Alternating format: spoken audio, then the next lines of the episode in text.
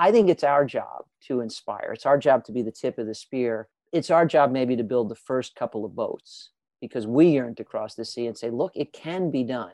But then it's not our job, not exclusively our job, to get everybody across that sea. It's too big a job, right? That's where I come back to where we started. Culture is the spoons. Culture, using your quote from Saint Exupéry, culture is the armada of ships that can get everybody to the far horizon.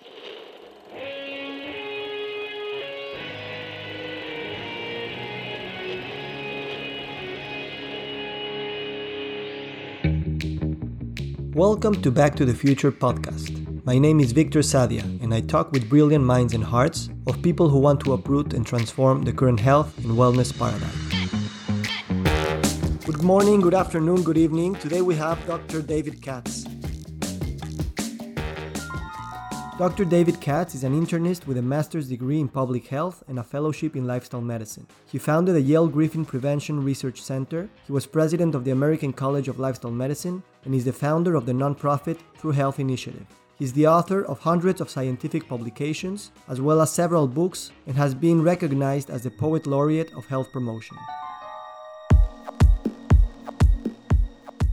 Dr. Katz, thank you for joining us. Great to be with you, Victor. Thank you. So, You've talked about lifestyle medicine being the right medicine for a lot of things in the world, not only individual health, but also cultural and planetary health. And at the same time, you talk about culture being the spoon on how to deliver lifestyle medicine. Let's go deeper into that metaphor. Well, you know, the, the reference to the spoon making the medicine go down comes from Mary Poppins. So, you know, you and I, before we started recording, we're talking about the importance of stories and narratives. So, Mary Poppins is a good story and it's a good song. Uh, spoonful of sugar helps the medicine go down. So, you know, the idea is that there's always some resistance to medicine, there's always some friction.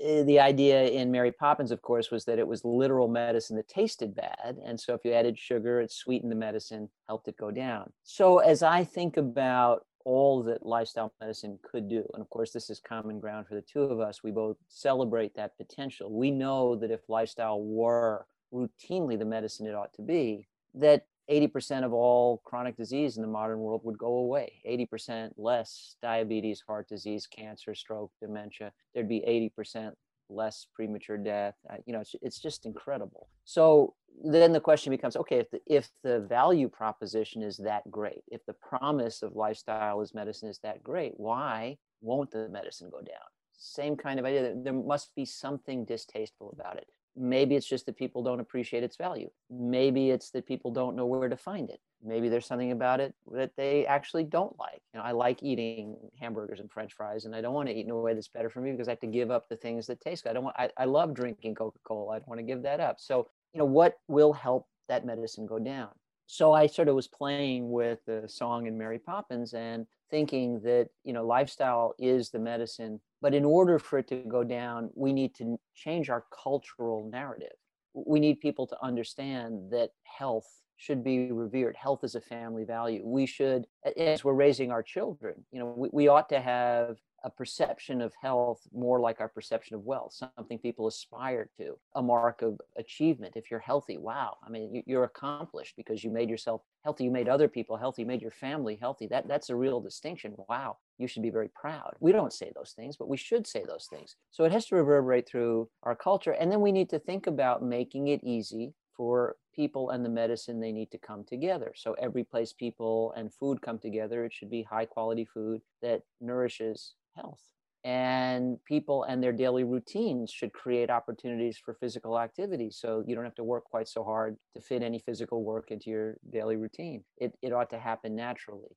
And in those places around the world where lifestyle really does get the job done as medicine, it isn't because people are working really, really hard as individuals. And it isn't because doctors are providing especially good counseling. It's because culture makes healthy choices the default choices. And the places I'm talking about obviously are the blue zones. There are others, but you know the five blue zones characterized by Dan Buettner and others, where people routinely live to be 100 and don't get chronic disease. You know they, they don't say we have better willpower than everybody else, and they don't say we have better doctors than everybody else. They just have a better culture than everybody else. So you know even if we just look at the empirical evidence, where do you actually see this medicine going down? Where do you see a whole population benefiting from lifestyle nurturing health at its origins? It's where culture makes it so.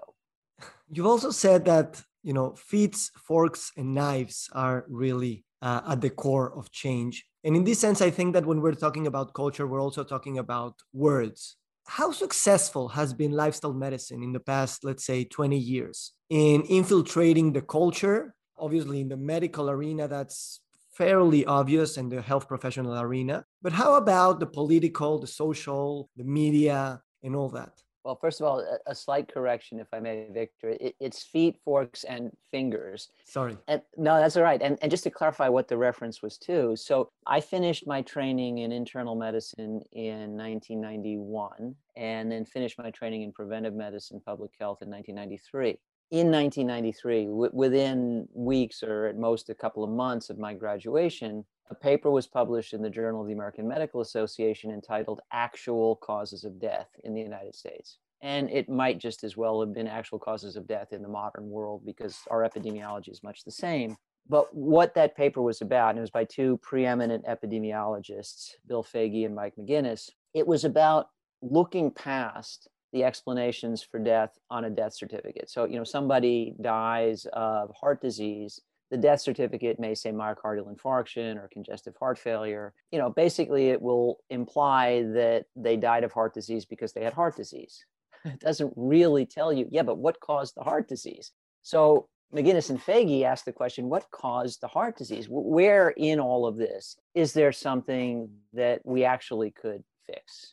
And when they concluded that analysis of the underlying causes of death. So the stuff that causes heart disease, the stuff that causes diabetes, the stuff that causes lung disease and cancer. They had enumerated a list of 10 factors, just 10. And the 10 factors explained almost all of the premature deaths that happen in the United States every year. And again, this is true in Mexico and it's true around much of the world but what what really jumped out at me is the first three things on the list of 10 explained 80% 80% of the premature deaths. And you'll hear me use that figure a lot because it's now very well substantiated in a large body of peer-reviewed literature. But one of the first compelling reports to make that case was this paper in 1993 actual causes of death. So the top three factors were tobacco poor diet lack of physical activity. So i said gee that's bad use of feet not enough physical activity, bad use of forks, bad dietary patterns, and bad use of fingers bringing cigarettes to your mouth. So feet, forks, and fingers. And what I started to say at the time is that the master levers of medical destiny are not the tools of the medical trade. It's not some new technology. It's not functional MRI. It's what we do every day with our feet, forks, and fingers. And if we did the right things, you know, Archimedes said, give me a lever long enough, I can move the whole world. Well, if we did the right things with feet, forks, and fingers routinely, we could move the whole world of modern epidemiology and public health to a better place. But you just asked me the question, how are we doing? And the simple answer is badly.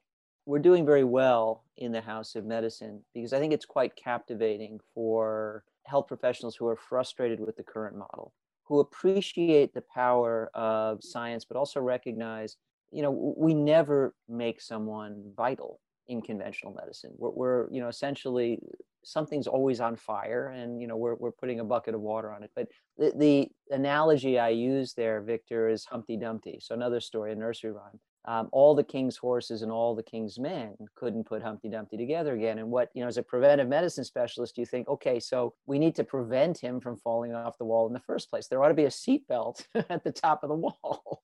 That's how prevention person thinks. So, you know, lifestyle medicine is that opportunity to say, let's keep people well in the first place. I think a lot of people in medicine, especially young people coming into it, are frustrated by that notion that we are all the king's horses and all the king's men. We're, we're never going to put health back together again. Just more drugs, more surgery for an ever sicker population. Lifestyle medicine is the alternative vision. Lifestyle medicine also is an alternative vision related to the planet. You know, it's, it's interesting. I, I think my younger colleagues in particular, but my peers, you know, when, when I meet large groups of, of fellow health professionals at conferences, and I tell them, you cannot be a health professional. You cannot call yourself a health professional in 2021 if you don't advocate frequently and fiercely for the health of the planet. And they say, Thank you. Thank you for giving me permission. Thank you for authorizing me to talk about something I care so much about that keeps me up at night, I didn't know it was in my purview. I think people who are compelled by lifestyle medicine do think it's in their purview, the confluence of human and planetary health. So I think in terms of influencing the profession, we're having a huge impact. But I don't think that's the right way to answer your question. I think the right way to answer your question is are we making lifestyle as medicine reverberate through the population? Are we reducing the burden of chronic disease? Are we eliminating the threat of premature death from the usual causes? And the answer is no. And it's not because of a problem with us. We have all the right motivations, we have a lot of the right tools. The problem is culture. Years ago, I did a column and I used a cartoon as the image for this column on, and, and I think the title was Fixing Obesity We Have Never Tried. In, I actually had a graphic artist make up this cartoon for me. So it was a few good guys, you know, wearing the white hats in this little boat. And the good guys wearing the white hats had pipettes and, and were trying to drain the boat, which was sinking. But the reason the boat was sinking is because the bad guys had a giant fire hose from the, you know, Coca-Cola fire hose company and were flooding the boat. So my cartoon had all these characters from pop culture food, you know, Coca-Cola and Lucky Charm cereal and, and McDonald's, you know, they were the ones sinking.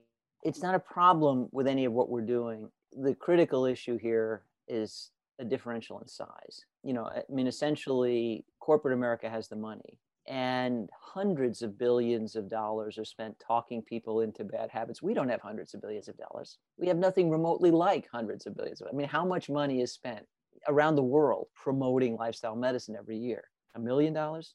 Ten million dollars? You know, I mean, it's it is a drop in the proverbial bucket. So lifestyle as medicine is a movement whose time has come, and it's very compelling for the profession. But I think the critical issue for the profession now is to decide how do we make this make a difference?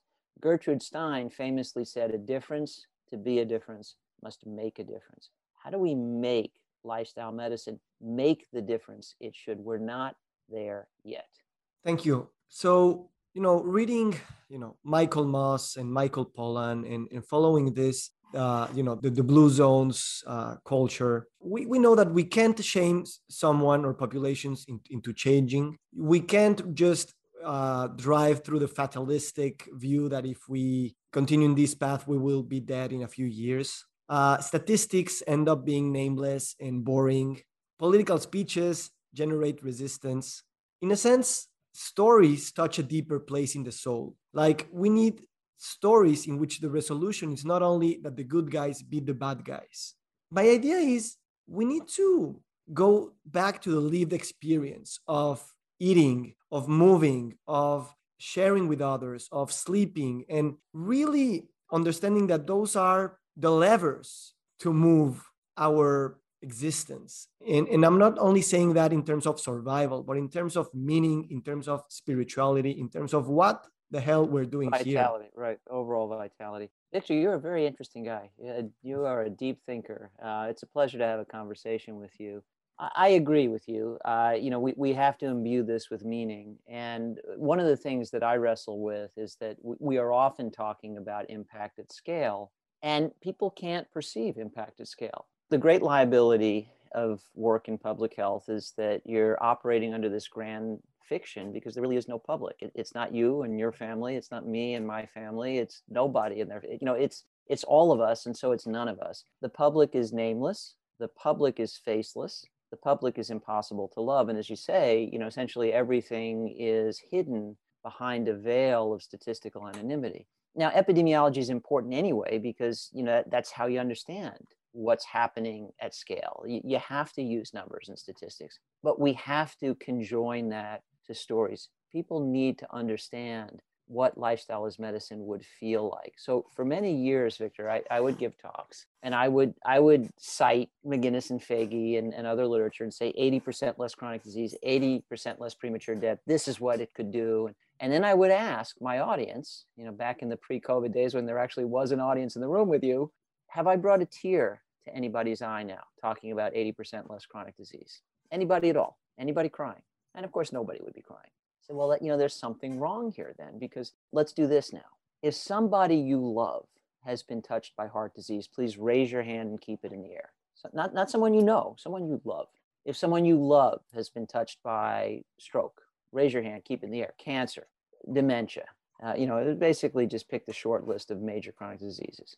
And I, you know, I go through four. So I do heart disease, cancer, stroke, diabetes. If I had dementia, everybody, every adult in every audience I've ever spoken to had their hand in the air, and some of them had both up because you know cancer, heart disease, you know, dementia. But okay, look around the room. This means that these three, four, five conditions have invaded every one of our homes, every one of our families. Because I didn't ask you about people you know, I asked you just about people you love.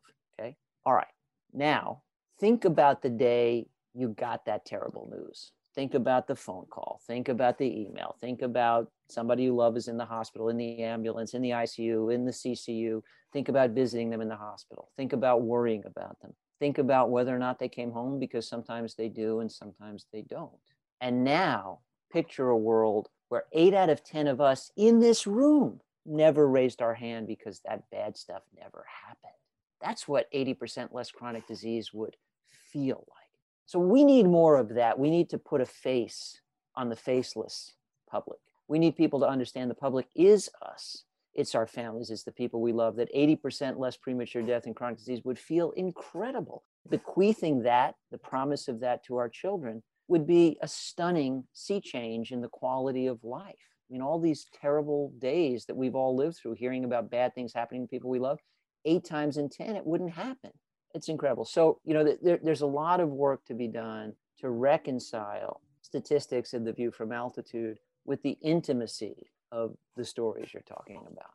And at the same time, you know, those experiences of, of feeling, because we we've lost in that sense, you know, we those nameless statistics have prohibited us to to really feel because at the same time it's also a defense mechanism. It, it also creates anxiety. And in a sense, I think that the biggest promise is getting or grabbing our attention because things are really gloom. But at the same time, the, the big thing with lifestyle medicine is not only imagine yourself of not having that audience, everyone lifting their hands, but instead everyone in the audience just dancing. And the promise of living life at the fullest in the sense that you can connect with the planets, with the elements, with each other. We can connect with, you know, the meaning that we create goes much beyond being just longevity and you know yeah no so you know again you, you're talking about purpose and connection and, and I, I totally agree with you but let's just talk about the dance for a minute you know right so they, the, instead of everybody raising their hand because they lost loved ones to these diseases that don't need to happen if everybody got out of their chair and danced because everybody had that vitality it, that reminds me of another story my father's a cardiologist uh, he'll be 82 next month and and still very we hike together I, you know so I, I can do a 10 mile hike with my 82 year old father, no problem. He's, he's a blue zonian in the making. But we, we were hiking together in the wintry, the frosty winter woods of Connecticut uh, here in New England uh, a few years ago. And we were climbing up a, a, a gradual rise um, to a ridge. And we were commenting on what a fantastic time we were having. You know, the sun was, was the limbs of the trees were covered in ice they were sparkly and shiny and beautiful, and the sun was dappling through. I mean, it was just fantastic. And our air was the air was cold, so our breath was frosty, and it was just great. But we were able to do it because we're both vital. You know, I mean, I, I, he's got a few years on me, but you know, most people my age in our society have multiple chronic diseases and certainly you know we're not hiking six seven eight miles routinely but not only can i do it my father can do it and we were delighting in it and, and we were saying how sad it was. We were reflecting on his patients, my patients over the years, you know, how few of them could do this and how they were missing out. We felt sorry for them, that, that people were not experiencing the joys of vitality. And so we had an interesting conversation about the fact that, you know, I don't think people understand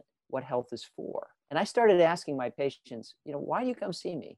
Well, you know, because I don't want to get sick. I don't want to be sick. I, I want to be healthy. But that's it. But why do you want to be healthy? Why do you care? And, and nobody is prepared to answer that question because it feels like you should be healthy. I said, no, no, put this away. We don't need this. No, healthy people have more fun. Life is, you can, whatever it is you care about, whatever purpose, whatever connection you want to cultivate, whatever ambition you want to pursue, wherever you want to go, what you want to see, you're much more likely to get there with vitality. You know, it, it, it's the foundation, it's the bedrock under everything healthy people have more fun. I think there's tremendous opportunity for that to become part of the lifestyle medicine narrative. You know, that, that essentially better connection, opportunity. Yeah, you know, instead of raising your hand about gloomy statistics, get up and dance and dance together. And you know there's a sense of community. There's there's a sense of shared aspiration.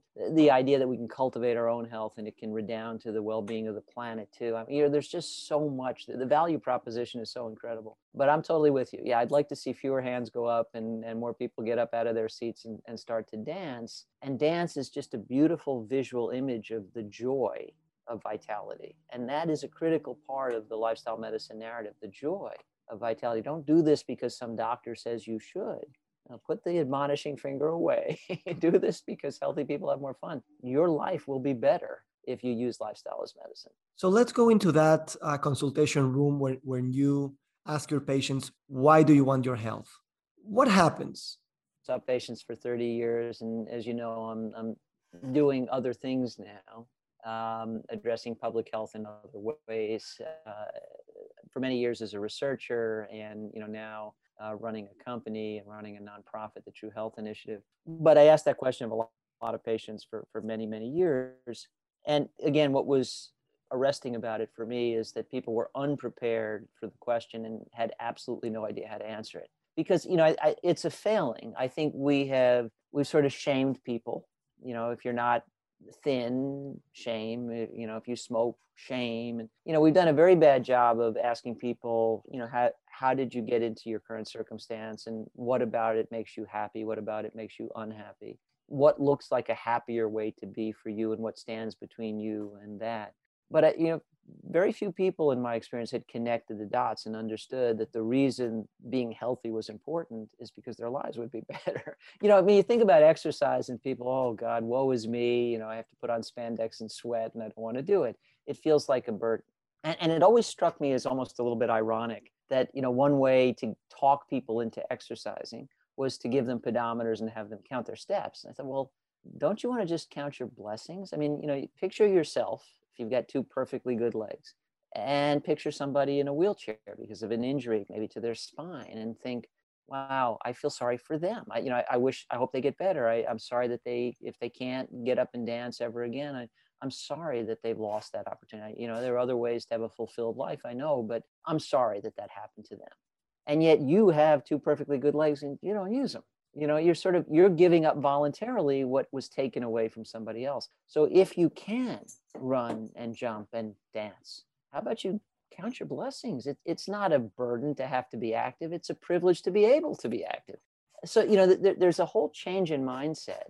And you know you were talking just a couple minutes ago victor about you know sort of the, the the gloom of you know the sort of the burden of chronic disease. I don't think it makes people depressed and gloomy. I think it numbs them uh, you know, I, I think it's it's so ordinary to be in your 40s and, and have either angioplasty or you know scar from uh, coronary bypass surgery. It's so ordinary to be on medication for hypertension hyperlipidemia, type 2 diabetes. It's so ordinary. People don't look at that as a burden. They don't look at that as doom and gloom. They look, it's almost like a rite of passage. You hit a certain age and you're, you know, polypharmacy is what we do. You hit a certain age and revascularization is what we do. I mean, the expectation is you'll have heart disease. And so it actually would be a good thing if people looked at that and thought, man, that's awfully gloomy. Is there a way to avoid it?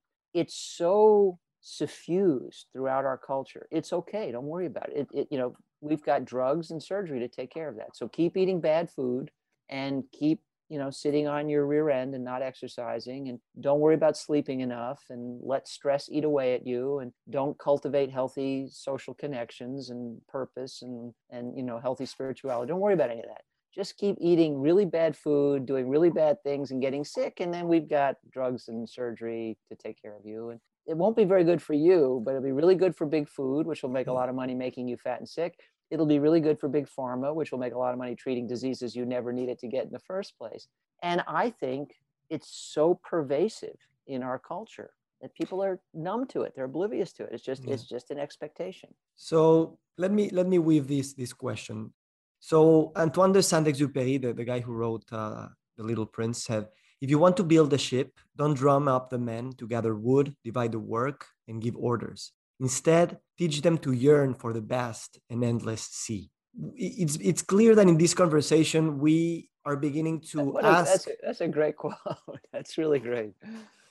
We, we're beginning to ask uh, our health professionals and the doctors to go beyond their ordinary jobs and, and, and go you know being activists and being teachers and being meditation guides and being a chef and being even a politician in a sense i think what we're getting at is that health professionals are probably the dreamers of the new world. So yeah really interesting. So again i like that quote a lot right? I mean if you get enough people yearning to cross the sea then human ingenuity kicks in and you don't have to ask anybody to do anything. You just you know everybody starts to work to get where they want to go. I, I think a lot of that's true about lifestyle medicine as well. But there are important countervailing forces. So, you know, we've got these clinical models, we've got reimbursement models. I mean, certainly here in the US, eh, medicine is sort of a business and and you know the money kind of calls the shots and so you know the encounters are we used to talk about 15 minute encounters now everybody talks about 9 minute encounters you know so the idea that you could do meaningful lifestyle counseling in 9 minutes is absurd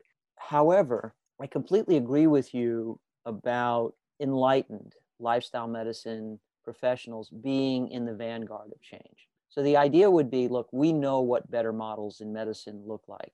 So we're yearning for them. You know, that, that that's that's the great expansive sea. We yearn for them. So we want to build models that will get us there, the ships that will cross that sea. And, and people in lifestyle medicine are doing that and you know some of these innovations are brilliant and some of them are very simple and obvious like for example you know group meetings telemedicine group meetings where you know 10 patients 20 patients with hypertension type 2 diabetes you see them all at the same time so you know instead of seeing everybody for just a few minutes one at a time, you see everybody together for an hour and a half and you can talk about everything. The other thing that I think is is a huge advance for lifestyle medicine is telemedicine and digitization. Uh, you know, that, that's that's where my entrepreneurial effort is directed. Uh, at Diet ID, my company, we're working to make diet a vital sign because we can. Everybody can know their diet quality and that's really important. So everybody should know it and it's possible now but it can be done digitally. It takes just a few seconds. Then that becomes information that the health professional can get and react to, and on and on it goes. So, digital innovation, those are ships that can cross that sea we yearn to cross. And new structures for interacting with our patients are ships that can cross that sea. Um, culinary medicine you know basically culinary instruction that also can be done virtually and you know you can get I, I, could be watching you show me how to make a great recipe right now or vice versa and that you know that that's that's empowering. So so there are these new models and then what we need to do we want to cultivate passion for these changes and then we create the yearning in ever more people and ever more entrepreneurs and ever more businesses. And, and it becomes a shared yearning. And then we start to talk about okay, there was a certain amount of good we could do as health professionals, lifestyle in medicine.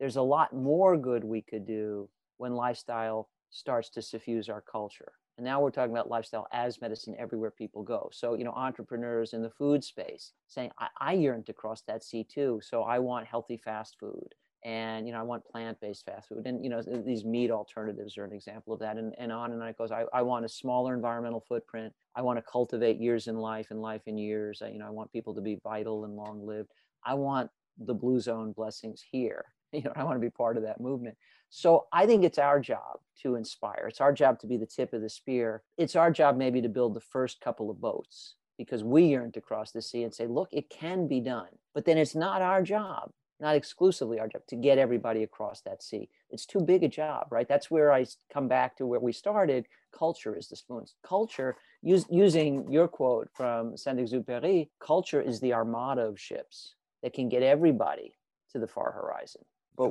you know we can start the party uh, we can build the first few ships but then we we want to inspire others. And i think part of doing that is making people truly appreciate the intimate value of lifestyle medicine. This could make your life better.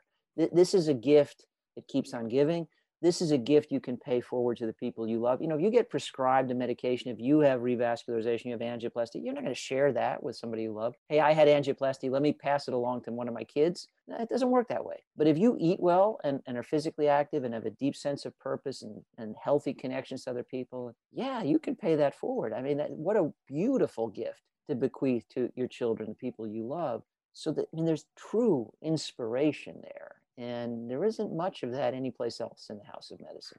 I love how you you say that we have we can initiate and we must initiate a, a movement beyond the borders of the House of Medicine. We we've also discussed about the power of critical thinking and you've used the metaphor of the elephant and the six blind men, you know, trying to to understand something that you can't really get a, a good grab of, of, of everything.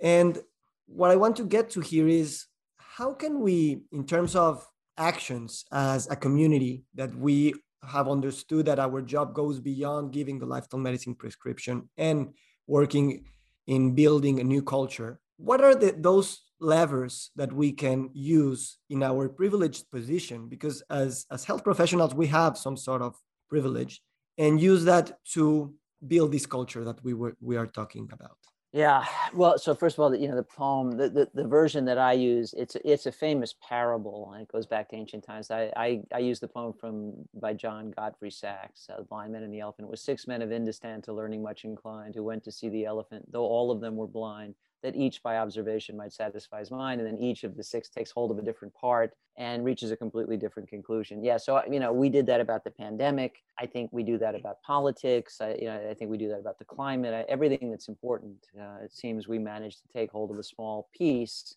jump to a conclusion and ignore the big picture and and that's got to change. So part of my answer victor you know in terms of what do we do is we have to break through. I'm tempted to cite yet another story. Um, Horton hears a who. Uh, so this is a Dr. Seuss story where only the elephant, Horton, with his great big elephant ears. So you you you brought elephants into the conversation. I'll stick with elephants.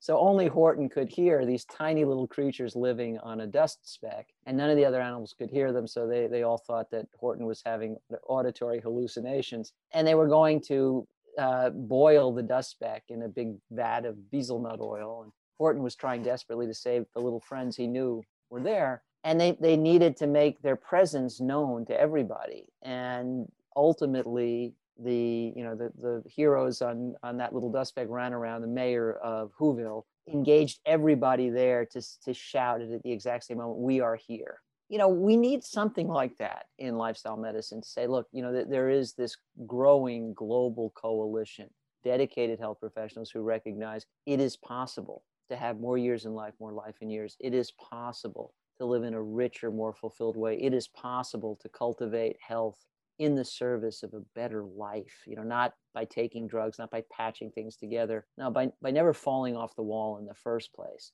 All these things are, are possible. It's possible for you to live a healthy, vital life in a way that you can pass on to your children, that you can share with the people you love. It is possible to live in that world where eight times in 10, these terrible things that happen all the time don't happen. It's a better world. And it's kinder, gentler to the beautiful places that this planet has gifted us with. All of that is possible. So we are here. That's our we are here message. And it's got to be heard. So we have to generate a signal that's audible above the noise. And our problem is a lot like the problem in Horton Hears a Who, where all the animals were chanting, boil the dust back. You know, this who's not only had to be heard, but they had to be heard above noise. We have to be heard above the noise of our culture. Our culture tells people, you know, double bacon cheeseburger, fine. Donuts for breakfast, fine. Coca Cola and Pepsi every time you're thirsty, fine. I mean, you know, you need coronary bypass by the time you're 42, fine. Of course, you're on medication for type 2 diabetes, isn't everybody? Fine. You know, I mean, our culture makes a lot of horrible noise. We have to be audible above that. So we kind of need our We Are the Who's movement.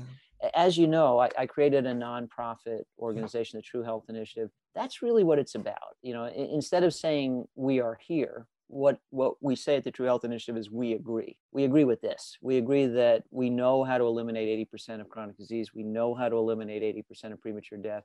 We understand what kind of diet and lifestyle would get us there. And there's massive agreement even among people you wouldn't think would agree. So, you know, from people who like the paleo diet to people who like the vegan diet, everybody agrees, if they're genuinely expert, that minimally processed foods, whole foods, mostly plants, way to go. As Michael Pollan said, eat food, not too much, mostly plants. Man, that's just fundamentally correct. So we need a we are here movement, yeah. moment, uh, epiphany. I, you know, I'm, I'm not quite sure. And then what do we do with the attention? So I would say we're still in that phase where we are cultivating the chorus. our challenge is that the volume of noise in the modern world is unprecedented. How do we overcome the echo chambers in cyberspace? How do we overcome the pernicious influence of social media? How do we overcome the tribalism, you know, the diet tribes? I mean, you know, people who declare their allegiance to a particular diet are willing to,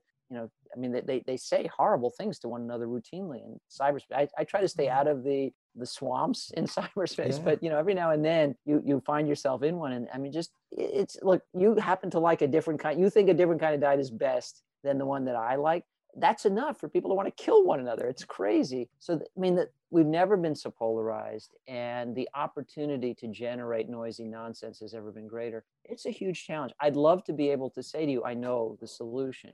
I really don't. You know, I think innovations like the True Health Initiative, which say, look, it's not one person's opinion, it's not what Katz thinks, it's not what what you think, Victor. It's it is global expert consensus. So it's science sense and global expert consensus that's a powerful signal. But we it needs to be more powerful and we need it in more areas. And then we need to figure out good ways to make sure that we can broadcast that signal so that it gets amplified. You know is that working more with the media to help us amplify the message changing culture is not an easy thing to do, right? I mean, yeah. we're trying to turn the Titanic around yeah. with the iceberg coming in fast. It's a big job. We shouldn't expect it to be easy. So this is one idea about, you know, something we can do that's new and innovative and maybe helpful, but we need many more such ideas. And ultimately, we have to manage to generate signals audible above yeah. the noise. We know what we could accomplish if only people would heed. Getting them to heed is no trivial task. Mm. I'm glad how you you put it that way because the expectation is usually that yeah it's it's very stressful and we need to find a solution. So we run and we r- rush to get a solution uh, but but this is no small task and it won't take a few years. It will take decades. And and it's it's wiser to put it th- that way because then solutions won't dissolve into easy fixes. And you know we'll... and, and, I agree with you. And and actually let, let me quickly append something. So I think we're obligated, and you know, you're more expert in critical thinking than I am, and I, you know, I love the fact that you're actively studying that. I mean, that, that fascinates me. I, I you know, I, I dabbled in it. I, I took logic as in, in college, and I, I, I certainly, I'm an amateur at critical thinking anyway. Um, I'm not and, sure about that because critical thinking is is just thinking from several perspectives. It doesn't it doesn't mean well, more than well, that. Maybe I have some some native inclinations that way, but I, I think if we're struggling with the challenge of making lifestyle the, the universal medicine you and I know it ought to be. And, and you know, we, we want, I mean, that's our yearning to cross this great luminous sea. We're obligated to ask, well, why isn't it the default? Why, why, why didn't we just happen to develop a culture where, you know, we were eating optimally, physically active, got enough sleep, weren't stressed out, et cetera, et cetera. You know, how did we go wrong in the first place? Why is it hard? Why can't it just be easy? And I think there are good reasons. And you know, one of the things I, I routinely point out is that throughout most of human history, let's just focus on diet for a minute. We could talk about each of the pillars of lifestyle medicine in the same way, but diet's where I spend most of my time and, and effort. So we talk about diet nutrition throughout most of human history. Calories were relatively scarce and hard mm-hmm. to get. And physical activity was unavoidable. It did not require gym membership or specialized footwear. It was called survival, and everybody just did it every day we have devised a modern world where physical activity is relatively scarce and hard to get and you do have to join a gym and get specialized footwear and calories are unavoidable. So okay let's just think about that for a minute. So all of our native adaptations are designed to protect us in a world where it's hard to get enough to eat it's hard to get enough sugar it's hard to get enough fat it's hard to get enough salt it's hard to get enough protein it's hard to get enough variety and designed for a world where physical activity is unavoidable. So, actually, if you can figure out a way to do less physical work, it's a good thing. Well, we're a really ingenious species. So, confronted with the challenge of not enough food and too much physical exertion, we put our great big Homo sapien brains to work and started to devise more and more solutions. Well, the problem we didn't anticipate was that we would overshoot. So, you know, we, we went from a world where there wasn't enough sugar, salt, fat variety to a world where you can live in an all you can eat buffet all the time. Oops. And there was too much demand on our muscles just to survive every day. So we designed so much labor saving technology that pretty much all we need to do now is move our thumbs. Oops. So this is the first time in the annals of biology when a species is obligated to deal with the liabilities mm. of its own success. That doesn't tend to happen. Welcome to 2021 and you know we will be the first animal that figures out how do you check yourself? How do you stop your ingenuity? How do you turn around the solutions that you built that are too good? I mean, in a sense, I mean, we, we solved the problem of, of food shortages by creating a constant surplus. We created the problem of food not being tasty enough by making it hyper palatable. So you know, yes, I, I think there is some nefarious practice in this. You, you mentioned Michael Moss. We know the food supply is willfully manipulated by scientists working for big food to be addictive. But all of that effort began simply by applying human ingenuity to solving problems. It's hard to get enough salt. You know, animal salt lick. It's not easy to find salt on land. It's all in the ocean. If you live on land, enough salt is hard to find. We fixed it. We fixed it too well. Now we have sodium excess. Yeah. It's hard to find a lot of sugar. It's in honey, and you have to you know fight the bees to get to the honey, and in wild fruit. Yeah. We fixed it. You know, we extracted it from sugar cane and corn, and so now it's everywhere. On and on it goes. So it makes sense that getting to lifestyle as medicine is hard because we literally are trying to turn around the inertia of 15,000 years of human ingenuity and civilization. We really are. We've always been solving the problem of too little food, too not tasty enough, not salty enough, not sweet enough. These are all brand new problems. And we've always been trying to solve the problem of human muscles have to do too much. We've never before had to solve the problem of them needing to do too little. So I start conversations about why is it, why can't we just snap our fingers and have lifestyle be medicine? We are up against six million years of evolutionary biology and 15,000 years of human civilization. That's what we're trying to turn around. That is no small feat. Yeah, and I guess that in an hour-long podcast recording, we won't be able. We, to... we won't fix it all, but, but at least we can get our arms around the problem. That's a start. Yeah. One thing before um, wrapping this up: the opportunity of a crisis. Like we've seen in humanity that when when a crisis emerges, then it's a good time for a revolution, for a for a change in you know big structures uh, both ideological and systemic political economical. What's your it's funny i'm reading thomas kuhn right now the structure of scientific revolutions. It sound, that sounded like language directly from the book. It might be. Uh, i just taught a, a, class on, on thomas kuhn uh, a few weeks ago. Really? Uh, so probably i have that language. So yeah what is this moment of crisis that we're living and how well do you think we'll be we will be able to learn from it or just rushing to get back to normality as if nothing well, happened? well you, you're talking about the pandemic um, but it's more than the pandemic victor. I mean you know we're, we're at such a critical tipping point in terms of the climate and and you know again it's no longer an abstraction right? People are living climate change every day. No matter where you are in the world you're feeling it we're feeling resource shortages. The pandemic, which disrupted supply chains, I think accentuated our awareness of that. It accentuated our awareness of interconnection. What a small world it is, right? This we were all living the same pandemic experience. It didn't matter what part of the world you were in. We were all having the same fears and anxieties. And so I think this is a crisis that represents a dangerous opportunity. I think awareness has shifted. I think the importance of addressing the planet as uh, as a patient in critical care. Uh, I think that's now widely recognized. I think more health professionals are recognizing the, the confluence. I'm hopeful. Uh, you know, again, uh, it's certainly never too late to do something, but the sooner the better. And, you know, the, the consequences of delaying action are grave for an individual where you know i mean you you can decide you're going to suddenly fall in love with lifestyle medicine after you've had a stroke it's much better to do it before. You can do it after your big heart attack. It's much better to do it before. Similarly, for all these big issues public health, global health, pandemic management, international cooperation, managing you know, carbon emissions. I mean, all of that, the longer we delay, the graver the consequences. So I, I, I can't say that talking about this is anxiety free. I'm worried but I'm I'm hopeful as well. And, and I have to say, a conversation like this beautiful discussion with you, it amplifies that hope. You know, just just to hear from other people who are thinking deep thoughts about this and probing for solutions and and looking for ways to share them and engage more people. It's very encouraging. So I do I think there is a confluence of need and a confluence of awareness now. And yes, we have great challenges, but there really is a luminous opportunity in the current crisis too. So I am hopeful. Thank you so much, Dr. Katz.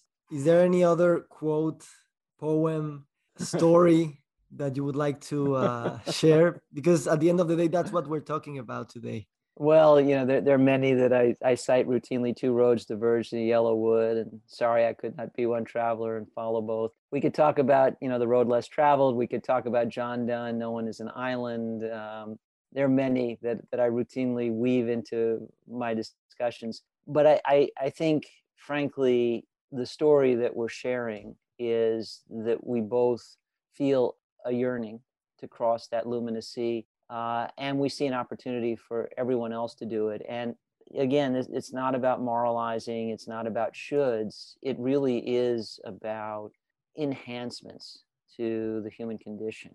Um, and we just need to make more people aware of that opportunity. Mm. It, it is within reach. You know, human ingenuity is capable of wonder. So I think, you know, people listening to this conversation should recognize, yeah, there are challenges. We're fully capable of doing this. You know, we, we got to the moon, we got to Mars, we can get to Venus. We can cross this sea of human opportunity to a place where there are more years in life there's more life in years where we, we live in, in a harmonious balance with one another in the planet. It may sound utopian, but it, it, it's not. It's it's achievable. Uh, we just have to share the yearning. So I, I, don't know the perfect quote about shared yearning, but I, I'm happy to forego quotes and just tell you, Victor, that you know this conversation, you know, represents that yearning. I think beautifully articulated. It's it's been a pleasure speaking with you.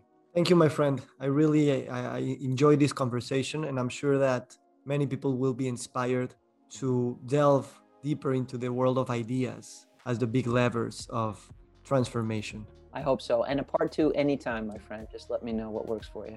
All right, I'll send some ideas then. Thank you so Very much, good. my friend. You have a great day. Same to you. Take good care.